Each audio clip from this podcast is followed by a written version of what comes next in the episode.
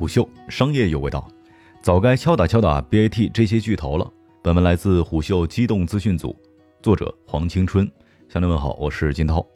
一纸公文，十二小时之内挤掉了互联网科技股近一万亿港元的市值。上周二，国家市场监管总局公示关于平台经济领域的反垄断指南征求意见稿。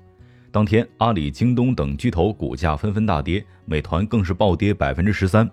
对此，北京大学法学院副院长薛军表示，股价波动是担忧情绪的集中释放。征求意见稿或许会成为互联网宽松政策逆转的节点。如今，虽然不能一概而论把巨头和垄断划等号，但垄断的争议往往与巨头们如影随形。时间轴拉长，远到标准石油公司、纽约中央铁路、卡内基钢铁公司、福特汽车，近到微软、谷歌、脸书、亚马逊，再到国内的阿里巴巴、腾讯、美团，莫不如是。此前，互联网实验室方兴东等人撰写的《中国 IT 业二十年反垄断历程和特征》研究就指出，BAT 通过建立生态圈、制定规则，掌握了绝对的话语权，对舆论有明显的控制力和影响力，还基于自身强大的服务生态和资本优势，形成派系力量。这种派系力量有多强大呢？新财富在相关的文章当中总结到，通过近五千亿元到六千亿元规模的投资并购，腾讯与阿里巴巴分别构筑了十万亿市值的生态圈，五年之间膨胀了十倍。相比之下，上海市地方政府控制的上市公司总市值为二点八万亿元，深圳三百多家上市公司的总市值十一万亿元，A 股总市值十万亿美元。腾讯与阿里的资本能量甚至能和一座一线城市比肩了。鉴于此。A.T. 通过并购细分领域潜在内的对手，一再提高相关市场的集中度。表面看，互联网产业不泛蓝海，一旦进入深水区，才明白早已是红海一片。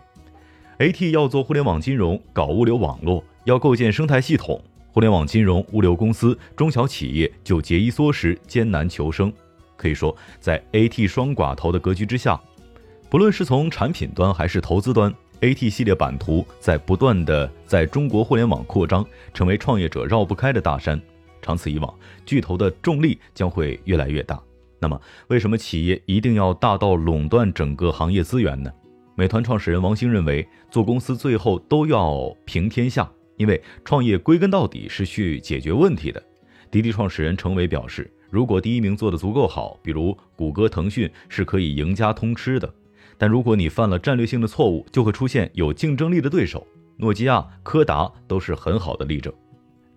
如果把时间拉回到二零一六年中国绿公司年会现场，马云曾就 BAT 垄断说反问贾跃亭。前几天有人跟我说，你在互联网深圳大会上说百度、腾讯、阿里巴巴垄断了整个互联网创业的资源，使大家没法混了。假如现在我们换一下，你是 BAT 的一家，你该怎么做才好呢？这是一个好问题，垄断是提高了经济效率，还是阻碍了行业发展？至今未有定论。不过，传统巨头依靠规模效应，最多能够称霸一方；如今的互联网平台却能够真正意义上做到全球一家独大，两者的势能和影响力不可同日而语。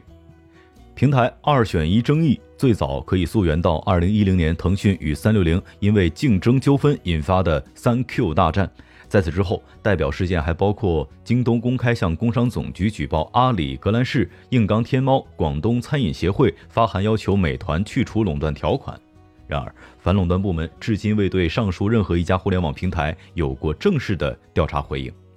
当下互联网竞争早已打破了时空的界限，而电商平台一旦处于垄断的地位，其对于中小经营者的支配能力将变得非常的强势。这时，平台滥用市场优势，强迫商家二选一站队；中小商家则是敢怒而不敢言的。站在商家的角度，平台作为流量渠道，当然是越多越好。但二选一的单向绑定，等于变相放弃了其他的流量入口。况且，平台与小企业之间的话语权长期不对等，使极少数被支持的商家获得海量资源和巨大的经济回报，绝大多数的中小商家在夹缝中艰难求生。另外，平台。与商家通过二选一实现强绑定的时候，也更容易滋生腐败。因此，一部反垄断法不仅能够保护企业外部、企业之间的竞争秩序，也能够在一定意义上保护企业内部人才的竞争秩序。回归到用户本身，数据原本是用户的私人权利和资源，而互联网巨头在发展过程当中，逐步用中心化的数据库达成了私人数据的垄断。毕竟在算法时代，我们早已物化成为满身标签的综合体了。至于网上针对个人的数据究竟能够有多详尽呢？北京交通大学信息安全系主任王伟给出的答案是：每个人大概有一百到一千个左右的关键词，他们可以完全的把你刻画出来，生成独特的用户画像。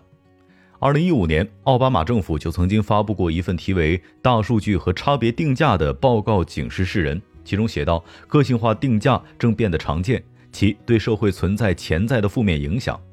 欧盟则在二零一八年颁布了《一般数据保护条例》，这部最早提出用户拥有被遗忘权的法律，明确规定，数据主体要要求数据控制者删除其相关的个人数据及其避免数据被传播的权利。最大限度地保护个人隐私，严格限定企业、政府对个人信息数据的使用条件，影响涉及二十七个欧盟国家。至于世界各国对科技巨头的反垄断调查，也有了两个明显的变化，即调查越发频繁和惩戒越发严苛。比如，微软曾经持续遭受数次反垄断调查，虽然比尔盖茨曾经亲自出庭为微软辩护，此后欧盟依旧对微软开出约合十九点九五亿美元的罚单。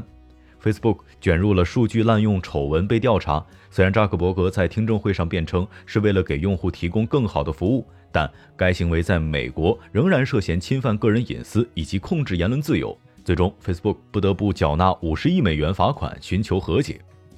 反观中国，二零一三年曾经负责反价格垄断执法的国家发改委查处了茅台和五粮液、三星和 LG 液晶平板、羊奶粉、隐形眼镜片等价格垄断大案。甚至对合生元等六家乳品企业开出了高达六点六八七三亿人民币的垄断罚款，而在反垄断法生效长达十二年的时间当中，其对互联网企业涉嫌垄断的事件却无一例明确判罚，最终用户只能够在平台捆绑销售、大数据杀熟的销售策略下叫苦不迭。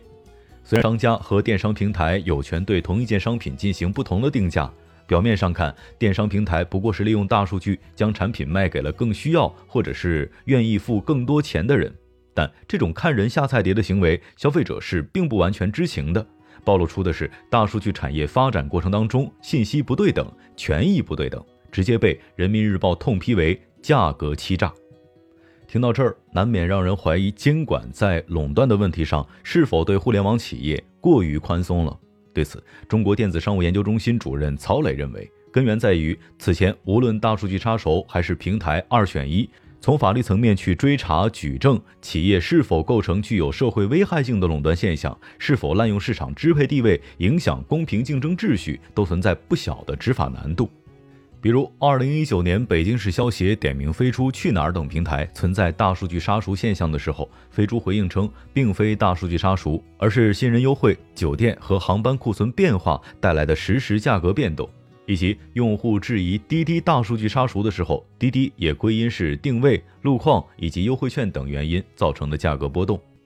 除开界定之难，中国社会科学院竞争法研究中心副主任兼秘书长黄进从另一个角度解读称。这些年对平台经济发展监管都是综合性的监管，考虑到创新对社会的促进作用，监管时会允许试错，希望在试错当中发现问题以寻求规范。征求意见稿恰恰回应了市场关切的反不正当竞争、反垄断、侵害消费者权益、损害中小企业、危害竞争政策等问题。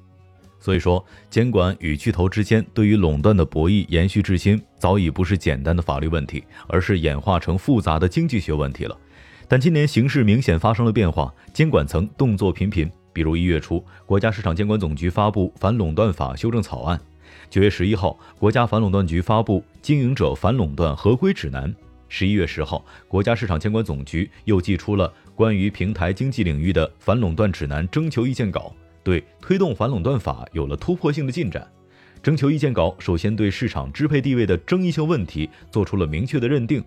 其次对大数据杀熟、二选一等滥用市场支配地位行为做出了认定，最后国家市场监管总局首次在 VIE 架构企业问题上表明了立场。这一套组合拳打下来，足见监管层推动互联网平台反垄断法的决心。而征求意见稿就像为互联网平台量身定制的紧箍咒。不过，反垄断法在执法过程当中还面临着地方保护的问题。届时，针对反垄断法出台的一系列文件能否成为互联网巨头的紧箍咒，就考验执法机构的意志了。商业洞听是虎嗅推出的一档音频节目，精选虎嗅耐听的文章，分享有洞见的商业故事。我是金涛，下期见。虎嗅，商业有味道。本节目由喜马拉雅、虎嗅网联合制作播出，欢迎下载虎嗅 APP，关注虎嗅公众号，查看音频文字版。